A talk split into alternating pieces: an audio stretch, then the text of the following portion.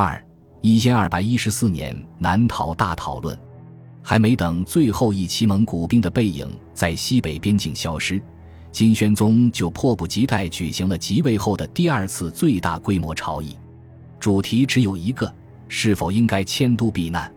如果是，迁都何处？迁都这个主意，早在魏少王重庆元年，中都城第二次遭到围攻之前，就有人提出过，但是。当时蒙古大军已进至顺义，想逃跑也已经晚了。如今敌人总算撤退了，金宣宗在深沟高垒之中战战兢兢做了半年的囚徒，这种滋味实在不好受。他希望回到一个相对宽松自由的环境中去，只有如此，他才能感到周围事态又重归他掌控了。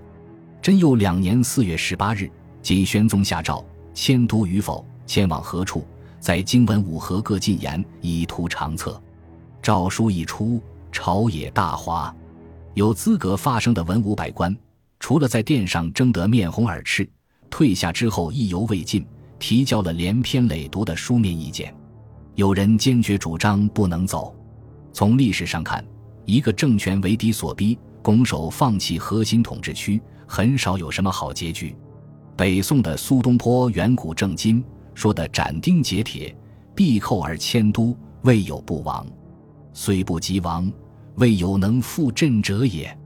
他将此事比作败家子走投无路，只好变卖田宅祖业，便无翻身之日。这么想的金人也不少。皇帝或王从仪就苦苦劝告：祖宗山陵、宗庙社稷、百司束缚，皆在燕京，岂宜弃之而去？除了宗庙、天子和政府历来就不能轻动外，左丞相图丹义讲出了反对派最担心的后果：一旦放弃中都，几乎等于放弃了辽东、河北、山西大片疆土，栾路一动，北路皆不守矣。反对派主张聚兵击速，固守京师，正面抵挡蒙古人的侵袭；有人坚决主张应该走。赞成派包括参知政事耿端义。南京留守蒲散端、翰林直学士赵秉文、翰林代治李英、尚书省令史张公礼等等。然而，他们提出的迁都方案却五花八门。有人说应该去河南，据中途以镇四方；有人说应该去山东，据富庶之地，海道可以通辽东，兵运直接上京，再开黄河故道，将河南、山东连成一气。还有人说应该去陕西，那里自古有金城，天府之险，可进可退。就连反对派涂丹义也认为，实在没办法，辽东也可以考虑，那里是女真族的根本之地，依山附海，奇险足市。说到底，大部分人心底里并不愿意放弃手续完备的京城，去一个情况不明的未知之地冒险。因此，史书总结当时的大形势是。百官士庶皆言其不可，太学生赵访等四百人上书极论利害。宣宗未遣之，乃下诏迁都。最希望迁都的，莫过于皇帝自己。在他看来，中都左右是守不住了。其一，近代以前的北京确实有某种特殊的战略地理优势。金元已降，论兵者大都赞不绝口，什么北倚山险，南压曲下。若作堂皇而俯视庭宇，什么南控江淮，北连朔漠，什么据天下之极，控华夏之防，云云。但是这些话主要是针对一个强势政权说的。如果这个北京政权不幸处于中衰阶段，北方又有更强悍的武力压境，结果会如何呢？那就好比清朝兴起前的明朝了。金朝此刻的处境也好不到哪去。所谓巍巍帝都临危敌境，兵戈朝起夕已到京。从战争头三年的形势看，各种天然和人工屏障对蒙古大军简直形同虚设。西北狼烟方起，不出两月，尤其必至城下。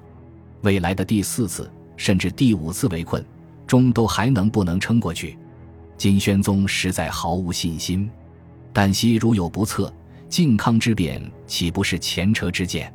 其二，哪怕中都的兵力可以勉强之处，粮草补给也是个死结。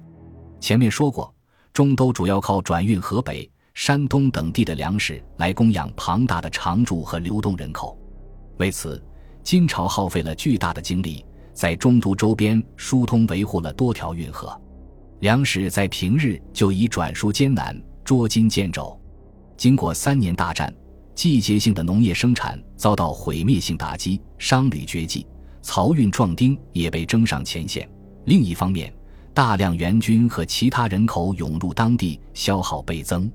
此消彼长之下，粮食供给自然每况愈下。中都围城中的纳粟补官、粮食配给，还有大批饿死人的现象，都是这一困境的反应。临行前，金宣宗安慰迁都反对派说：“燕京之粮，不能应办朝廷百官诸军。今暂往南京，四一二年间，梁楚丰足，复归未晚也。不能说他强词夺理。”还有一起十分偶然的事件，或许帮助金宣宗最终下定了决心。另一次无果而终的朝堂议论结束后，金宣宗用过晚膳，眼看天色尚早，就领着几位心腹侍从便服出宫，想去西苑附近的蓬莱阁观音寺烧香。一行人路过一片叫伏壁池的小水潭，居然发现对面岸边有一雌一雄两只红狐狸，旁若无人，大摇大摆相携已过。手下人急忙上前驱逐。只见这两只狐狸噌的一下就窜到了树上，眨眼功夫消失无踪。几名进士互相嘀咕：不知怎的，这两天这类东西特别多，甚至有戏舞于宣华殿前者。宣宗听见了，大惊失色，拍着大腿说：“宫里都发生这样的怪事了，此时不走，更待何时？”虽说决心要迁都，陈辽提出的备选方案，少说也有七八个，包括河北大名府。河东河中府、关中京兆府、河南开封府，加上山东、辽东等地的大府，但金宣宗的选择余地其实不多。在山东半岛，杨二的叛军攻解州县，杀掠官吏，甚至改元天顺，建大号，置官署；在辽东，契丹叛军耶律刘哥前一年以自立为辽王，改元元统，定都咸平，又向蒙古人书城。这两个地方基本可以排除了，剩下的几座城池，要么缺少现成的公事官署，格局逼仄；要么逼近南宋或西夏，似乎也很难充当未来的京城。挑来挑去，只有南京，也就是河南开封府，还算是个不错的选择。此地阻长淮，距大河，鄂潼关，有闲可事，漕运交通也比较便利。更让人心动的是。海陵王完颜亮在南京营建宫室，已经物极华丽。此时，南京城是南方三大军区之一的南京统军司，以及南京留守司、南京路转运司、按察司等机构的驻地。南京留守蒲散端联名河南统军使长寿、按察转运使王志三次上表，也不知道他们的奏表上到底写了些什么，最终说服了宣宗。不过，从三人的职衔看，大概代表了政治、军事和财政三方面的河南地方势力，向金宣宗拍胸脯做了保证。贞佑二年五月十一日，金宣宗正式颁诏迁都南京。真佑南渡，这是金宣宗替大金国运作的两大关键抉择中的第一个。这个决定是于，非于。后来，金朝遗民刘琦沉痛回忆，迁都大梁可谓失谋。清人李慈铭也评价这是大事迹。时至今日，研究者还在争论真佑南渡究竟是为金朝多延续了三十年国祚，还是向末日又迈进了一大步。其实，金宣宗等人究竟是根据什么情报、什么处境来权衡迁都利弊？今天我们所知甚少，难以给出一个公正的评判。这不像下棋，根据任意时刻的棋盘形势。高手都能大致反推对局者的计算过程，指出某一招法造成的局面优劣。何况真佑南渡之后，蒙金战争这盘历史棋局才刚从中局转入残局。随着棋局的发展，看似昏招或庸招的一步棋，未必不能化腐朽为神奇。历史的演进可比对弈复杂的多。我们不妨暂且放下现代人那点可怜的后见之明。接着看双方的后续博弈。《金史》记载，迁都诏书颁布于五月十一日，才过了三天，五月戊寅，金宣宗就宣布动身。